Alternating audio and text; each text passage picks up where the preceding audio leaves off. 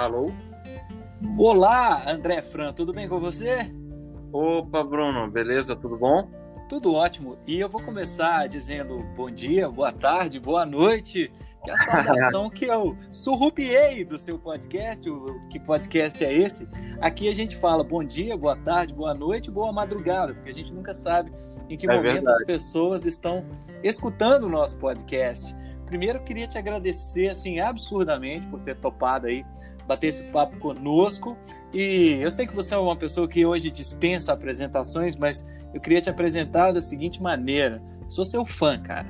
Desde o início, assim, é, circunstâncias nos levaram a uma aproximação e eu costumo dizer com todo orgulho que se não fui o primeiro, fui um dos primeiros professores a trabalhar conteúdo que você e a turma produziram aí lá nos primórdios do, do programa Não Conta Lá em Casa, do Multishow, e com isso a gente acabou fazendo alguns eventos que foram muito interessantes, é, consegui viabilizar sua vinda aqui a Belo Horizonte para várias situações, acho que a gente pode falar sobre isso. E se você por acaso não conhece o André Fran, o André está à frente hoje de vários projetos interessantíssimos, né? O Não Conta Lá em Casa virou um programa do Globo News chamado Que Mundo é Esse, do qual também sou igualmente fã. E do Que Mundo é Esse, é um podcast que está aí em todas as plataformas. Eu estava, inclusive, ouvindo aqui é, o último episódio que vocês lançaram ontem, chamado Que Podcast é Esse? E na hora de convidar o Fran, eu pensei, cara, o que, que o Fran não fez, o que, que o Fran não falou, ainda mais que o Fran é super ativo aí nas mídias e redes sociais e tal. E uma coisa que eu acho que também nos, nos aproxima é que além de te achar um cara muito legal, eu te acho um pai muito legal. Me ah. reconheço ah. muito aí na sua paternidade. Não é? O Fran, Fran é pai da Estela e, e acho que a gente né, divide aí também empaticamente vários momentos e tal é, como pai. Então, é, muito obrigado aí.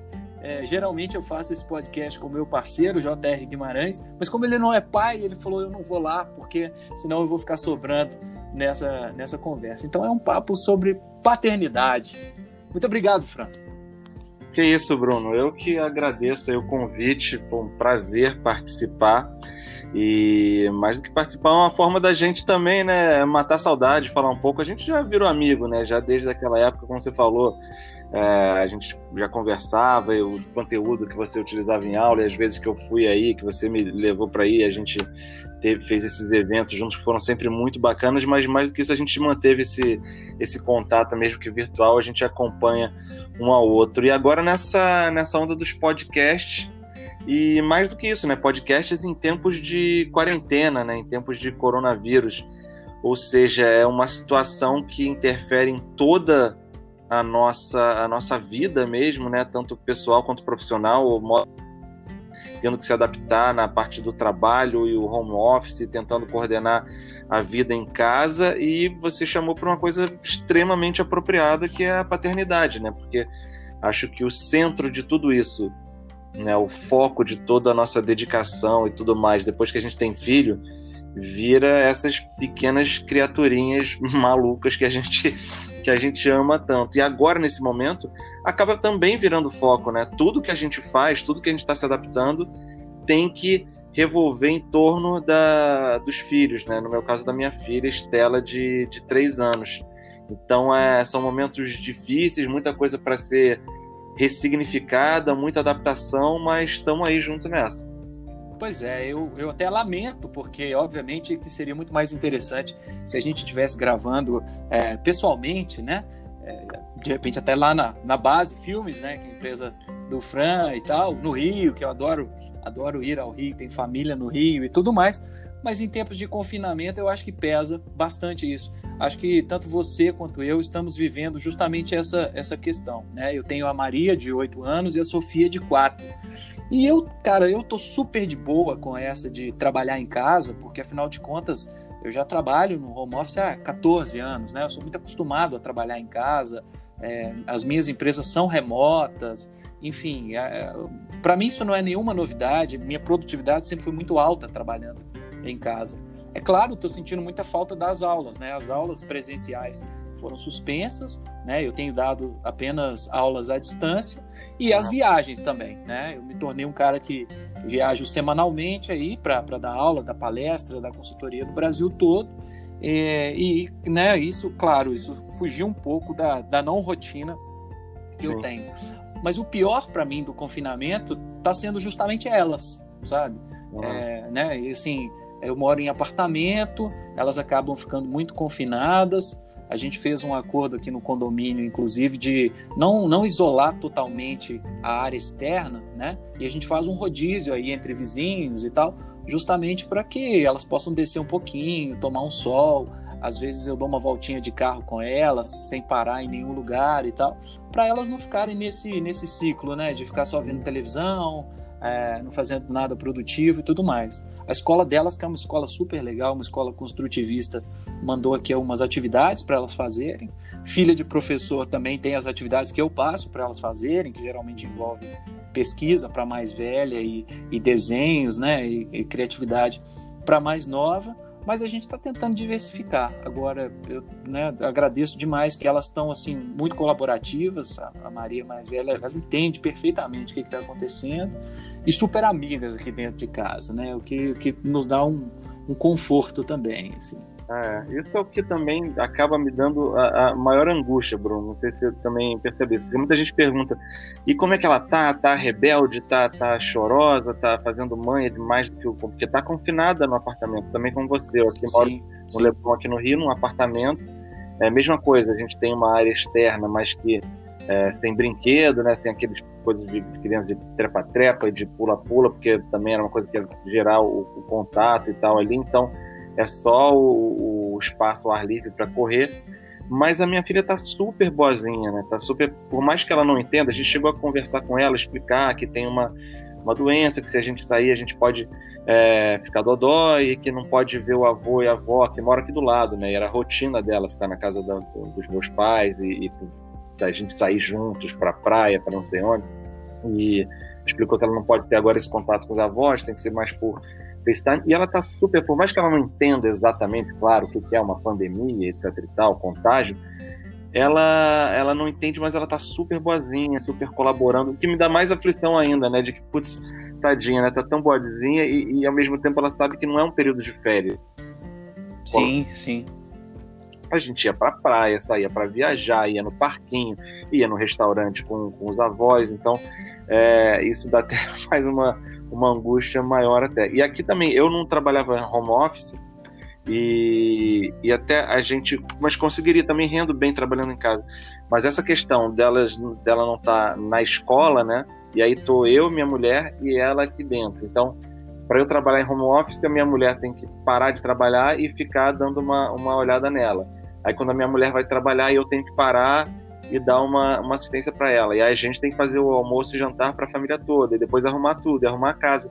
Então, para mim, está sendo bem complicado essa parte de home office. E assim como você, sentindo saudade, porque no meu caso, é, ok, a gente fazia ali dentro da produtora a parte de edição e já tinha esse contato com a equipe e tal, que, que eu, eu sinto falta, mas mantenho aqui no virtual. Mas no meu caso, era muita coisa de sair à rua para gravar, né, de viajar para gravar e da minha mulher, minha mulher é produtora de moda, então era também ir nas, nas marcas, nas lojas, nas clientes. Então a gente está com tudo parado, né? O grande parte parado, ou seja, já economicamente a gente vai ser afetado daqui a pouco. E também essa coisa de, da vida, né? De você não estar tá mais fazendo aquilo que você faz, que você gosta de fazer, que você tem a vocação para fazer. É bem complicado, mas é o que a gente tem que fazer é, a gente segue as orientações da Organização Mundial de Saúde, dos principais órgãos de saúde do mundo, dos governos mais avançados, às vezes até contra as orientações do nosso governo, né? É, que parece que joga contra, né? Agora essa história de isolamento vertical, que eu estou em pânico aqui, quando estava dando certo, a gente começando a tentar achatar a curva ainda que está em ascendente, vem essa história querendo jogar contra, colocar as pessoas na rua, enfim. Mas estamos aqui, estamos fazendo a nossa parte. É, aqui a gente também está nesse esquema de, de rodízio, né? A minha esposa trabalha no, na comunicação de uma multinacional, né? Inclusive você até, até veio aqui fazer Sim. um evento e tal. E ela está no comitê de crise, né? Então imagina, né, a quantidade de comunicados e decisões e, e né, uma empresa desse porte. Então assim é uma demanda. Acho que eu não, ela nunca trabalhou tanto, né? Assim mesmo estando em confinamento, nunca vi trabalhando tanto. E a gente vai revezando essas funções da casa mesmo, né? Então é esse é um grande desafio. Impressionante, Franco, como a gente né, como a gente tem essa sintonia de princípios, de valores e tal. Então, por isso que eu acho que essa conversa vai se tornando cada vez mais interessante. queria saber de você, eu vou contar um breve relato meu antes, mas queria saber de você é, o que, que a paternidade mudou na sua vida. Né? Porque eu posso dizer é que eu realmente, eu, eu tinha muito, muita vontade de ser pai. Eu me encontrei pai. Eu falo que hoje esse é o meu maior predicado, assim, acho que é o tema que eu mais gosto de falar é o maior orgulho que eu tenho, mas também é o maior desafio, né? Assim, se eu puder resumir, o que, que mudou bastante na minha vida, assim, é responsabilidade total, né? Que muda. Primeiro plano, é, minha família em primeiro plano, então muitas vezes os amigos cobram, né? Sobretudo aqueles que não têm filhos. Pô, você sumiu. Eu também sempre fui de praticar outros hobbies, né? Eu sempre fui, fui músico, é, cervejeiro artesanal e eu parei com isso tudo justamente porque senão ia ocupar um espaço que hoje não existe na minha vida, né? Que é um, que é um espaço da, da família, assim. E ser, ser um pai muito próximo, sabe? É, eu falo que eu, eu não quero nenhuma medalha por isso, nem por ajudar na casa, ajudar não, acho que a palavra nem é essa, né? Nem por fazer a minha parte na casa e tudo mais.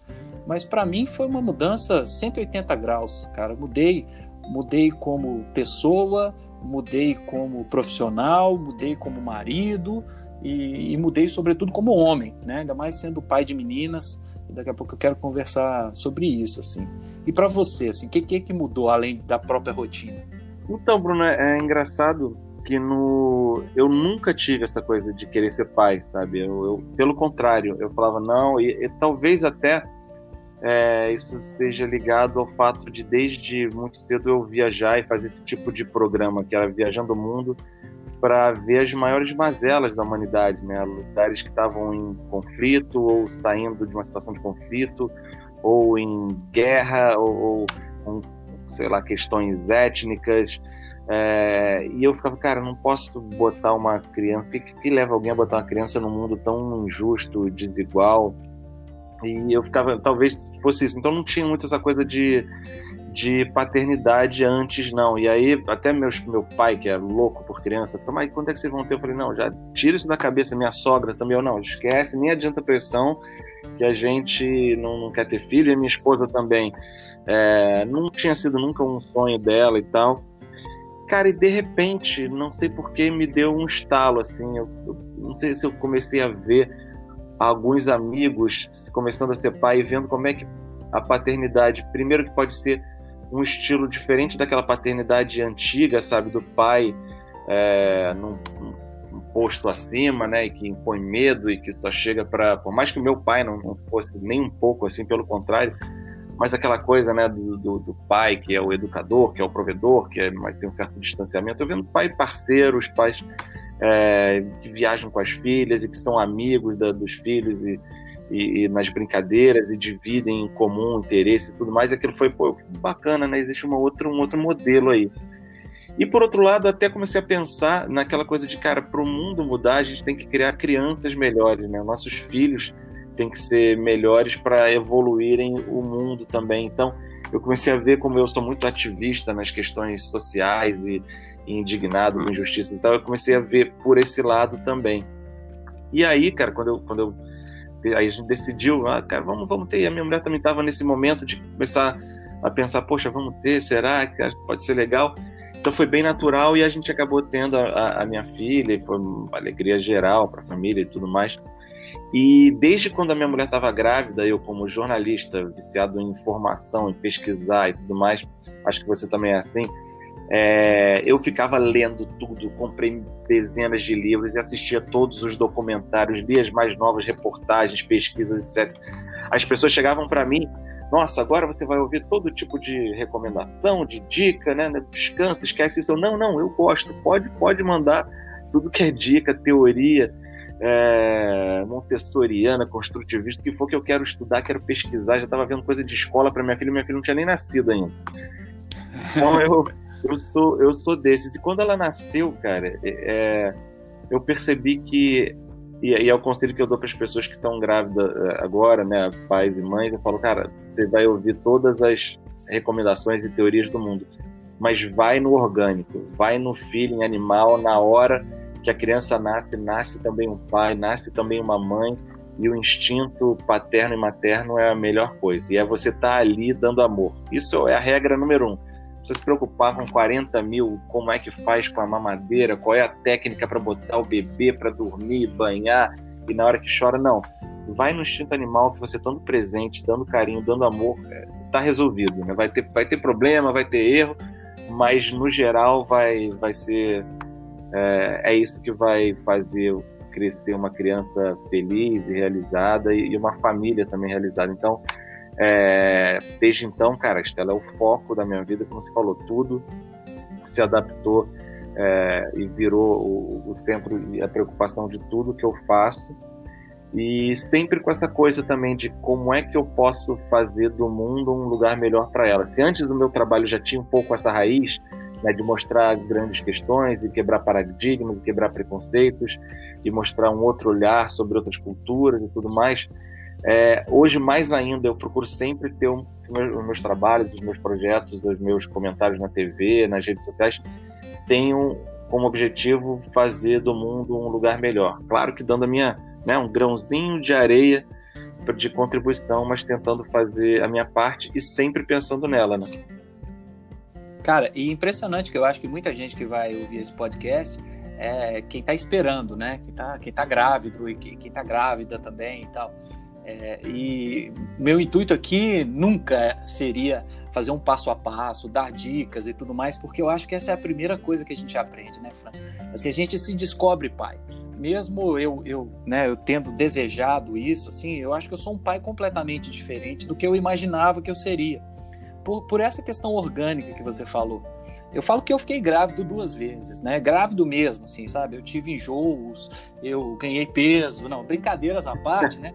Eu participei de todos os momentos possíveis ali. Eu não, não perdi um ultrassom, não perdi uma consulta, é, sabe? Fazendo, né? A gente que tem essa agenda maluca que a gente tem e tal, cara, fazendo das tripas coração para poder fazer isso. E achei interessante o recorte que você colocou, assim, como nós somos diferentes dos nossos pais, né? Nós temos mais ou menos a mesma idade, é, e não é uma crítica aqui, era uma questão cultural, sabe?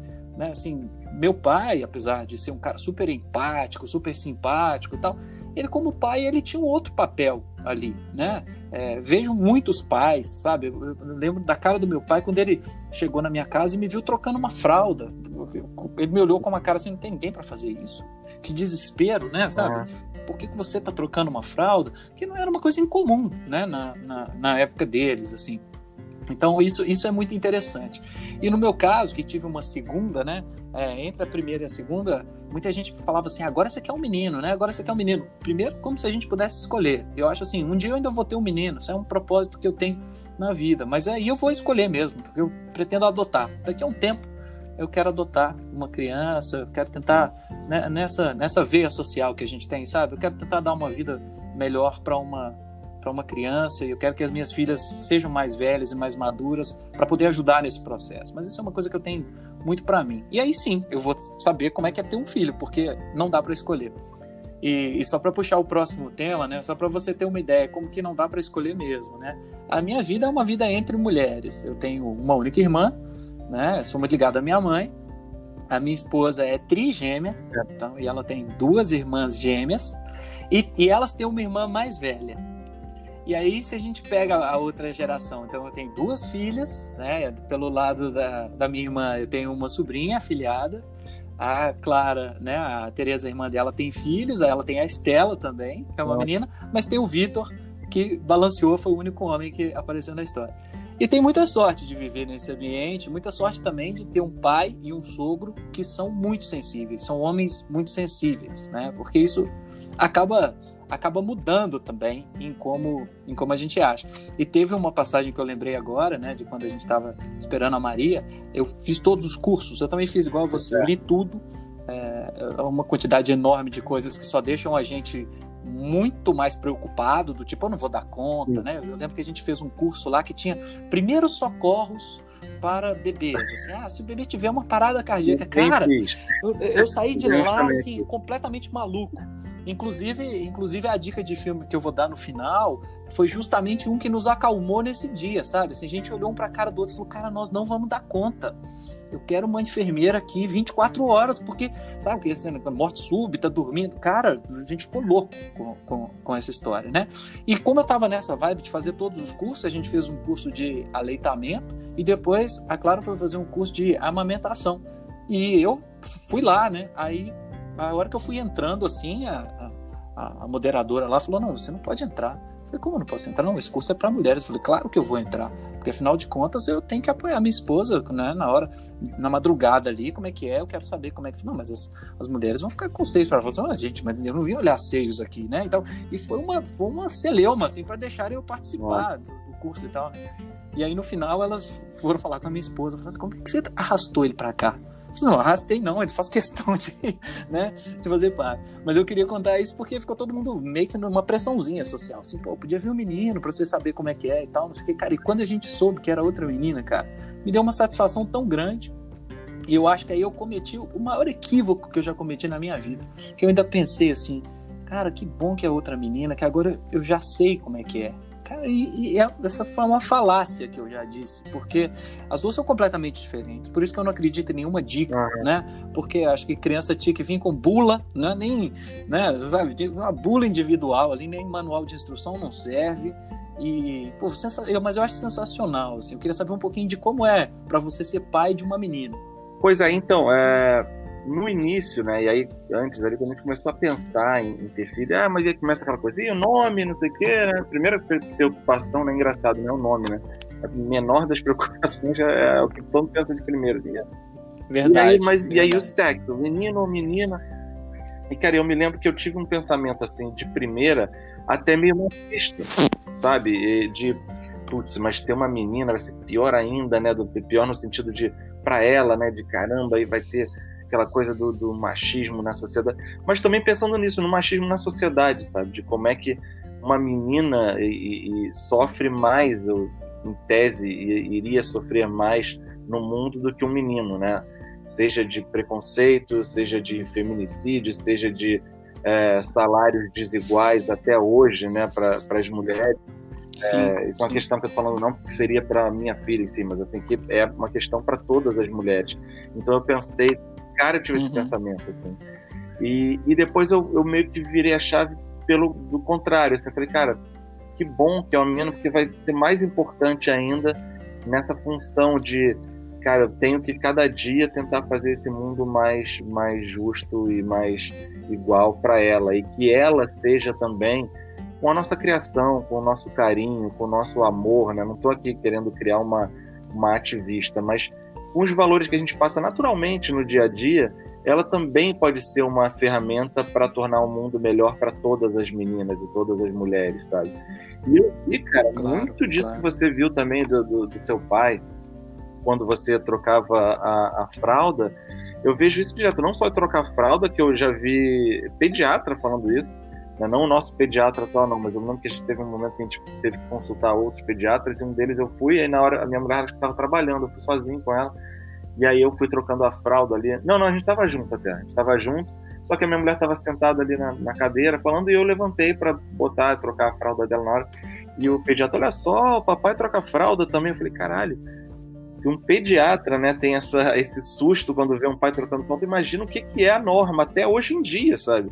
Quando pra mim, na minha Isso, bolha, claro, eu já claro. achava que não. Hoje em dia, né, os pais já perceberam que eles têm também a, a, a parte deles a fazer, né? Não é trocar a fralda não é só da mulher. Mas também, Bruno, que eu reparei e tenho reparado e continuo reparando, é o quanto essas coisas que a gente vai criando e que eu acho ótimo de ter uma filha menina para ir mudando essas coisas de forma natural e até por conta dos valores que a gente passa naturalmente na, na, na criação, é, sei lá, de quando vai botar um filme que é o um filme da, da princesa desamparada que precisa do príncipe salvador e a gente prefere dar para ela um livro que é uma uma, uma historinha da, das mini princesas, que a Frida Kahlo é uma das princesas, por exemplo.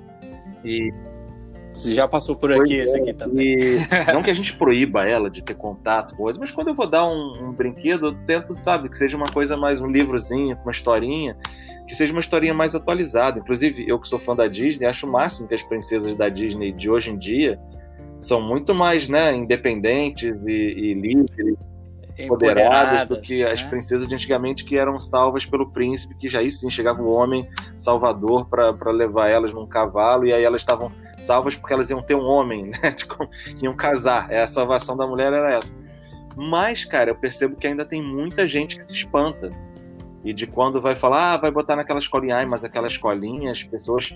Tem muita menina que acha normal ser gay, será que bota. Eu falo, cara, como assim? É, é normal, né? Quem é gay é gay, quem não é gay. Eu, eu, escolho, eu escolho a escola, inclusive. Que seja mais liberal também. É. Então mas a gente é, percebe, é, cara, eu percebo pelo menos ainda assim que coisas que para mim são muito naturais de pensar em inclusão, em, pensar, em pensar em feminismo, em igualdade, em direitos das mulheres e que, vou, que ainda vai, vão aparecendo de forma bem, né? Porque é uma criação de uma criança de três anos, então aparece de forma muito sutil, exatamente nisso. Numa, quando a gente está pensando numa escola, quando a gente dá um livrozinho é, de uma historinha, eu ainda percebo muita gente tem essa essa reação, assim, ou seja, a gente ainda tem muito trabalho a fazer e criar as nossas filhas de forma é, humana e carinhosa e igualitária, né? E, pensando que elas também é, têm o seu, o seu direito à igualdade, que infelizmente ainda tem que lutar por isso até hoje, é uma forma da gente tentar, de certa forma, mudar o mundo também. Não, e é interessante, eu vou pegar um gancho numa coisa que você falou, que é até uma particularidade, né? Você que já viajou para tantos lugares incomuns, assim, né? Alguns até exóticos e tudo mais. E você é fã da Disney é. e eu também. E eu, eu, nunca tinha, eu nunca tinha ido à Disney até o ano passado. Então, assim, até por eu, por eu ser da, da área de marketing, né? Acho que a primeira, também outra falácia minha, é, eu achava que eu não ia ser surpreendido mais, que eu já tinha lido tanto, visto tanto e ouvido tanto sobre a Disney que eu não seria impactado, né? Como um cidadão comum e ler do engano, mas para mim foi muito interessante, né? Porque não foi uma viagem para mim, foi uma viagem de família muito importante, mas foi uma viagem para ela, né? Até porque depois muita gente perguntava: "Cara, você foi naquela montanha russa? Você foi no Harry Potter? Você tomou cerveja no pavilhão da Alemanha lá no Epcot Center?" Cara, não, mas eu visitei 18 princesas, eu é, zerei o scrapbook, sabe como? Então assim, foi uma viagem, cara, tão tão no mundo delas, e, e ver as reações, assim, sabe? E, e o, o que saía, assim, do, do padrão, né? Naquele aquele clássico daquele é, Bip Bop de boutique, né? Do salão e tal. A minha mais velha, que, pô, tem um cabelo louro, a gente já fez com esse cabelo e tal. Pra ela ser uma Rapunzel, pra ela ser uma Elsa, ela me vira e fala assim, cara, pai, eu quero ser a Bela. E aí era o vestido mais difícil de encontrar, porque não teve um filme recente é. sobre a Bela, da Bela e a Fera, e não achava. E a minha menor já resolveu de Elsa ali, rapidinho. Compramos no Walmart e pronto. Né? E, cara, e a mais velha eu tive que morrer numa grana enorme de comprar lá na própria boutique e tal. Não quero nem fazer a conta de quanto que vale esse, esse é, vestido hoje. hoje né? A gente foi com um dólar de, de 3,50 reclamando não, hoje, então, cara. Troca, é, leiloa ele aí. Eu falei com ela, falei, não, bom que você já escolheu o seu vestido da festa de 15 anos, o vestido com o qual você vai casar e tudo, né? E, cara, e aí depois ela foi, e eu falei, filha, mas com tanta princesa, por que você escolheu a Bela? Aí ela falou assim, justamente por isso, porque andando aqui no, no parque eu vi um monte de Elsa, eu vi um monte de Cinderela, eu vi um monte de Rapunzel, e eu não vi nenhuma Bela. Do tipo, olha, olha que ah. interessante, assim, né? Que, que eu acho que isso é uma coisa do, do, de, sabe, de solidariedade mesmo, sororidade do universo feminino, que, cara, você vê minha filha de, né, na época, sete anos, me dando uma lição de moral, assim, entendendo, e eu falo como que isso me mudou, cara, assim, como homem mesmo, assim, cada dia que passa, você falou questão do machismo, né, é, eu vejo as atrocidades que a gente, até por uma questão cultural, né, Fran, comete, sabe, e coisas que eu já me vi falando, pensando, e hoje que mudam completamente, né? Não é só uma questão de respeito, mas mudam completamente o comportamento Sim, em função totalmente. delas. Né? É isso que você falou de, de comentários que parecem é, enraizados e, e naturais. Claro que eu já tinha isso, né? Trabalhar, inclusive, com, com informação e fazendo, como eu falei, é, projetos que envolvem essa questão social, é, do peso do, né, do politicamente correto que as pessoas criticam, né? a não ser que você seja uma pessoa que é defendida pelo politicamente alvo do politicamente incorreto e que muita gente trata como mimimi. E a gente vê o peso disso quando a gente entende todos aqueles comentários negativos tendo como foco a criaturinha que você mais ama nesse mundo, que é a sua filha. Né? Então, quando aquela brincadeirinha vai claro, sim, ah, sim. fala, a pessoa fala da boca para fora, né? seja quem for, um colega da esquina ou o presidente, ah, não, isso aí ele é, ele é, ele é brincalhão, assim, isso aí não tem peso, ele tá falando de brincadeira. O quanto isso fica enraizado e, e se torna uh, naturalizado na sociedade e acarreta em, até em crimes contra a mulher, quando a gente está falando de machismo no caso, mas serve também para o racismo, para a opressão, autoritarismo, etc. É, é, impressionante, né? A gente vê, cara, aquela frasezinha de brincadeira vai ter um peso na vida da minha filha, sabe? Isso é. Por que não mudar, né? Por que não deixar de fazer uma, uma piadinha é, sem graça e, e, e, cretina, né? Então, é, a gente acaba evoluindo, sabe? Eu, eu, posso dizer que hoje eu sou uma pessoa melhor por causa da minha filha. É, por tudo que eu claro. tentei evoluir, é, não só abrindo meus olhos por ser pai de uma menina, no caso, mas por ser pai em si, pensar o mundo daqui a alguns anos, em termos desde sustentabilidade, é, desigualdade econômica, conflitos armados, ou seja, tudo você começa a meio que ver em termos de planejamento, né? Que às vezes a gente até culturalmente, como brasileiro, não vai muito pensando no dia após o outro, vai vivendo um dia após o outro, não pensa muito planejamento lá na frente, diferente de outras nações que inclusive acabam sempre estando em melhor situação e mais preparadas, até em caso de pandemia, né? Já que a gente está gravando nesses tempos. Sim. Mas também como pessoa, como núcleo familiar, a gente pensa, cara, é, como lá na frente isso pode deixar um legado melhor para minha filha. É, isso é um exercício. E, e eu acho até que você mais do que eu, Fran, porque uma coisa que eu penso bastante, né? Assim, você que está aí em múltiplas plataformas, né? Tudo que você faz, tudo que você grava, tudo que você né, se expressa e tal, cara, vai ficar registrado. Né? Não Sim. sei se você já pensou nisso, mas no futuro sua filha vai assistir isso, uhum. né? Assim, ela tá, tá, tá, tá, guardado, né? Porque assim, muitas memórias que nós temos da nossa família, sobretudo dos nossos avós e tudo, é por história, né? Alguém vai contando, vai contando e chega na gente. E elas vão ter registro disso tudo, né? Eu, claro, em uma escala muito menor do que a sua, é, eu, eu, faço uma coisa que o meu padrinho fez comigo e fez com a minha prima, filha dele, né? Ele Legal. deixou cartas, cara. E, e, e, eu sou o mensageiro dele, assim. Então eu tenho né, umas cartas que ele deixou para ela em algumas situações, né? Algumas eu já entreguei, outras não, e ele deixou umas para mim também, sabe? E eu faço isso muito com minhas filhas. Algumas dessas eu publico, mas eu, eu escrevo muito para elas, sobretudo para quando eu não estiver mais aqui, né? Esse, meu padrinho morreu super jovem, teve um problema de coração, fez um transplante, o organismo deu rejeição e tudo. E então ele já sabia, né? Ele passou muito tempo aí é, lidando com o fato de que ele sabia que ele, ia, que ele ia morrer, né? E a filha dele tinha três anos, quando a idade da sua filha, quando ele morreu. Então ele deixou isso, pô, e eu acho que isso é tão vívido, né, cara? E, e acho que mostra muito o grande Sim. cara que ele foi, sabe? Né? É, eu, eu penso muito, eu penso isso todos os dias, assim, quando acontece alguma coisa e tal, eu vou lá e escrevo. Tem coisa que às vezes eu mostro e tal. É, a minha mais velha já lê, né? Então eu tenho que tomar muito é. cuidado também com isso, assim, né? com tudo que eu escrevo, tudo que eu faço, cara por mais que a gente tenha né, um, filtro parental aqui, ela acaba ela acaba lendo, ela, e ela é muito perguntadora e tal. Isso é, é bem bacana. Agora, praticando uma empatia aqui, cara, e a saudade que você fica dela quando, quando você viaja? Como é que você cara, faz? Isso aí? foi uma coisa que desde o início, é, como eu, eu né, parte do meu trabalho, do projeto, que além de Lá na produtora a gente dirige, roteiriza, produz vários projetos para diferentes canais e com diferentes perfis. Sempre tem esse DNA social, como eu estava falando. Mas o que muda esse é o nosso cartão de visita, né? o programa que além de dirigir, eu apresento também, junto com, com, a equipe, e, e, que envolve viagens, né?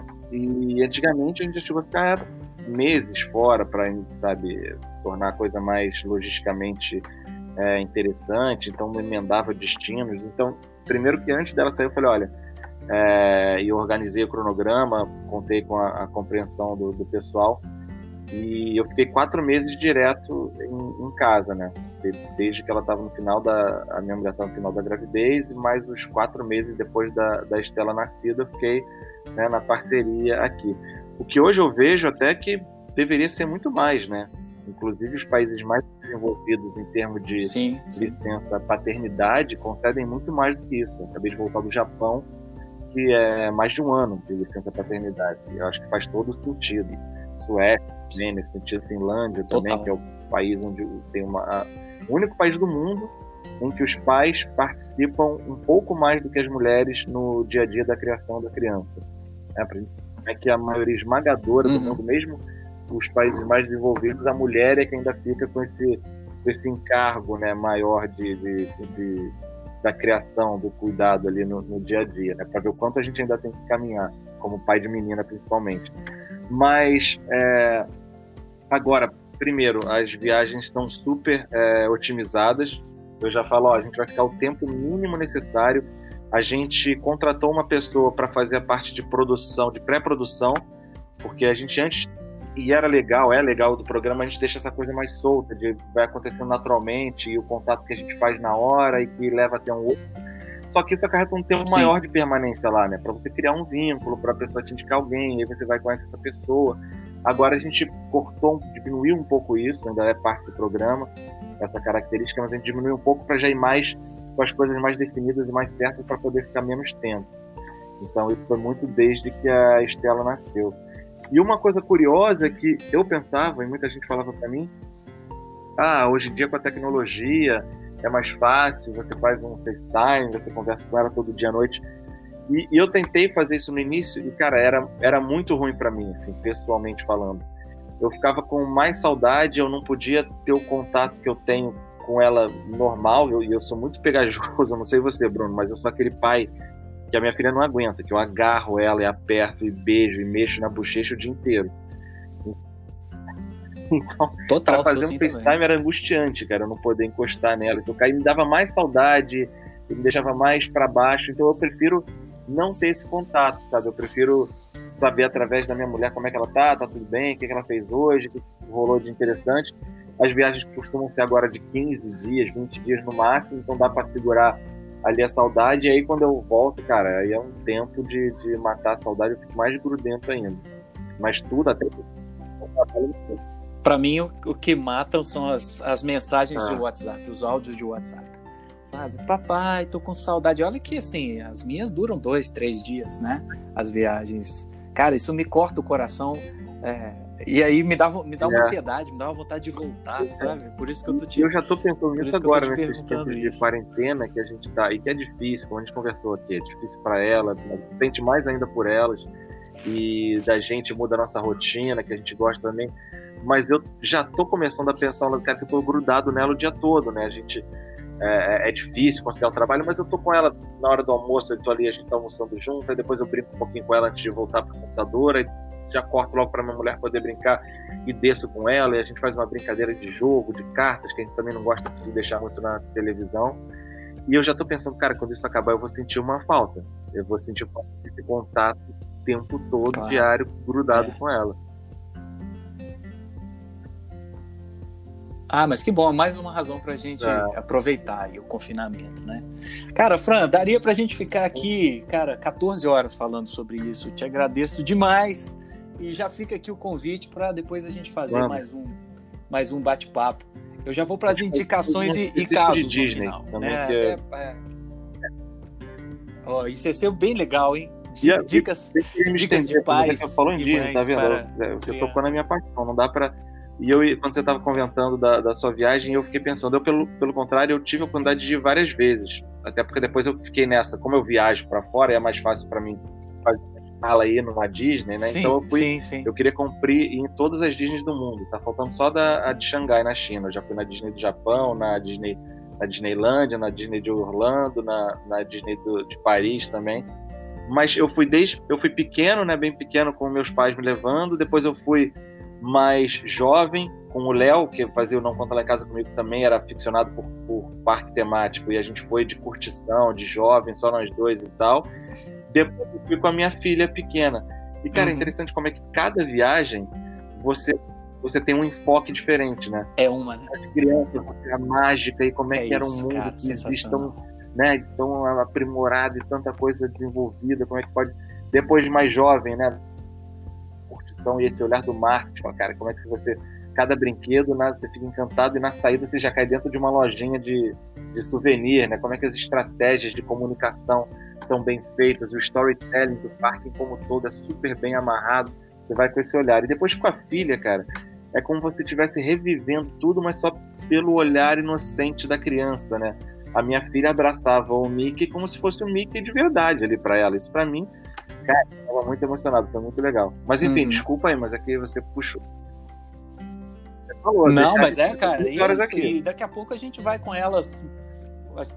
A gente vai, vai com elas Vamos. mais velhas e vai ser outra viagem, né, cara? Isso, isso aqui é, é a sorte, é a sorte deles. Ó, dica, dicas e recomendações e, um, e dois casos, né? Nessa coisa da, da renúncia de ser, de ser pai, teve dois momentos aí, né? Eu apliquei para a segunda turma uhum. da Singularity University. E, cara, o resultado lá de que eu tinha sido aprovado saiu exatamente junto do resultado do exame de gravidez e a gente descobriu que estava grávida da Sofia. E obviamente eu não tive um segundo de dúvida, né? A Sofia nasceu em agosto, eu estaria lá na imersão da Singularity, né? E, cara, não sinto nenhuma dor por isso, acho que é algo que eu possa fazer no futuro aí e tal. E acho que foram duas notícias muito legais. Primeiro, eu saber que eu, que eu era aplicável a Singularity. Segundo, né, cara, felicidade enorme. E a outra questão que tem a ver com isso também, né? Sou super fã de Não Conta Lá em Casa. E aí, quando o Leandro e o Pesca saíram e tal, tava rolando aquela remodelagem, eu conversando com o Felipe Ufo, abraço Felipe Ufo, a gente tava conversando sobre outra coisa, marketing esportivo, inclusive, e uma operação de loja que uhum. o Felipe tinha aqui em Belo Horizonte. E eu ainda brinquei com ele. Eu falei, ufa, como é que tá o negócio lá, cara? É igual o BBB, pode mandar um vídeo, me candidatar e tal, tem seleção. E, e, cara, e depois eu fiquei naquela, pô, ia ser tão bacana, cara, se um dia a gente pudesse fazer um projeto junto, mas nessa época também eu só pensei nas minhas filhas, falei, caramba, é. né, nenhum de vocês tinha filho e tal. Falei, caramba, deve ser super difícil, por isso que eu pratiquei a simpatia. Então minha primeira dica já vai, tá no catálogo da Globosat, assistiu, não conta lá em casa, até para entender, para quem nunca assistiu, que mundo é esse, entender a gênese ali, né? Particularmente continuo amando o episódio é, da Coreia do Norte justamente por isso, pelo improviso, pelo improvável, vocês entrando no país ali, cara, para mim é, é, surreal. Se, você, se fosse uma coisa combinada, se fosse uma coisa fake, não teria tanta graça. E obviamente, que mundo é esse? Que aí sim, né? Tem, temos temporadas também, tá, tá no catálogo lá da, da Globosat para quem quiser assistir. E que podcast é esse, cara? Eu também sou, sou super fã para pais, né? principalmente aqueles que estão esperando. É um documentário de 2010, que é das coisas, não sei se você conhece esse, Fran, é um documentário francês, ele é de maio de 2010, o diretor é o, é o Thomas Bamé, né? chama Bebês. Ele não está em nenhuma plataforma, mas ele é super fácil de achar e ele conta, conta a história de quatro famílias diferentes, né? uma na Mongólia, uma nos Estados Unidos, uma no Japão e uh, uma em São Francisco nos Estados Unidos e uma na Namíbia. Cara, e foi exatamente no dia desse curso é, hardcore que a gente fez aí de primeiros socorros para bebês que isso me acalmou absurdamente, principalmente quando a gente vê né, um, um bebê crescendo na Mongólia, um bebê crescendo na Namíbia, e é super legal que vai mostrando o desenvolvimento de cada um. Então, assim, acho que é um, né, um, é um vídeo, é um vídeo documentário assim atemporal. Recentemente, série que me mexeu, me marcou bastante, assim, mexeu muito com tudo, né? Não só com a paternidade, é, mas sobretudo sobre a paternidade. This Is Us, que é da Fox e no Brasil você consegue assistir na Amazon Prime. É, que aí você revê tudo, né? Você como ser humano, homem, irmão, marido, pai, mas sobretudo como pai, né? A relação né, dos pais, sobretudo dos pais com as filhas ali é uma coisa que, que mexe bastante. É, tem um podcast que eu descobri esses dias, assim, comecei a escutar agora, chama Tricô de Paz. É, e é legal que ele vem de um blog que chama Paizinho, vírgula, né? Exatamente isso. É, lembrei de uma passagem, uma vez a gente a gente gravou uma reportagem para Globo local aqui de Minas, né? Que era essa história do me indicaram lá do, do pai que participa na, na criação das filhas e tudo, né? E aí, quando a repórter me perguntou assim, ah, você então ajuda a sua esposa? Aí eu fiquei bravo e falei, eu não ajudo nada. Aí ela olhou assim com uma cara, né? Eu não ajudo nada, eu sou pai. Né? Não é ajudar, não, é fazer minha parte. Tal. Isso acabou sendo a cabeça lá da chamada, que eh, foi muito legal, assim. Foi, foi uma matéria muito legal e foi meu momento global aí. E você, Fran, tem é, Você falou do, pra... do Não Conta Lá em Casa, né? E é, e é curioso esse link de Não Conta Lá em Casa e paternidade. O Não Conta virou depois que o mundo é esse, né? Como você falou, quando a gente migrou do Multishow para Globo News e deu uma repaginada, meio que focou mais no, no jornalismo e tal, apesar de não ter o mesmo DNA. Mas é, o último episódio do Não Conta Lá em Casa, que foi no Multishow, naquela temporada a gente estava fazendo a crise de refugiados.